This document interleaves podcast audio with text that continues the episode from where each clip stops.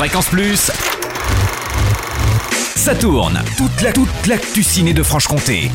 Bonjour Totem, bonjour à tous. Après Le Seigneur des Anneaux, Peter Jackson nous offre aujourd'hui le second volet de la trilogie Le Hobbit, La désolation de Smaug, adapté du roman de Tolkien dans la lignée du premier volet, Un voyage inattendu.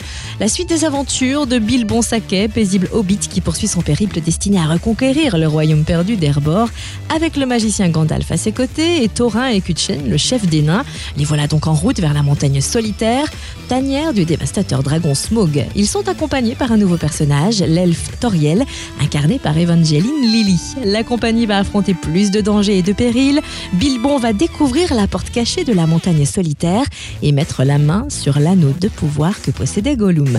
Le Hobbit, la désolation de Smaug, à voir au Palace Alonce-le-Saunier, au cinéma L'Étonneur Adol, au ciné Comté à Poligny, au cinéma François Truffaut à Moiran en Montagne, au cinéma de la Maison du Peuple à Saint-Claude, à l'Olympia à Pontarlier, au Mont d'Or à Métabier et au Colisée à Montbéliard.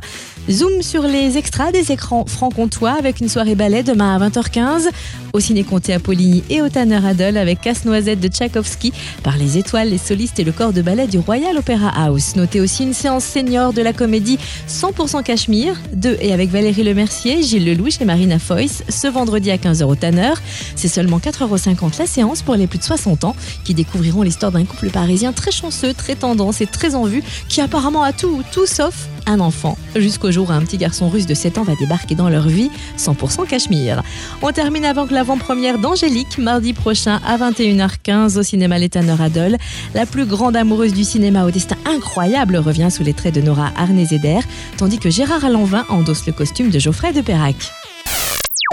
Fréquence Plus, ça tourne. Ça tourne. Chaque semaine, toute l'actu ciné de Franche-Comté. Fréquence Plus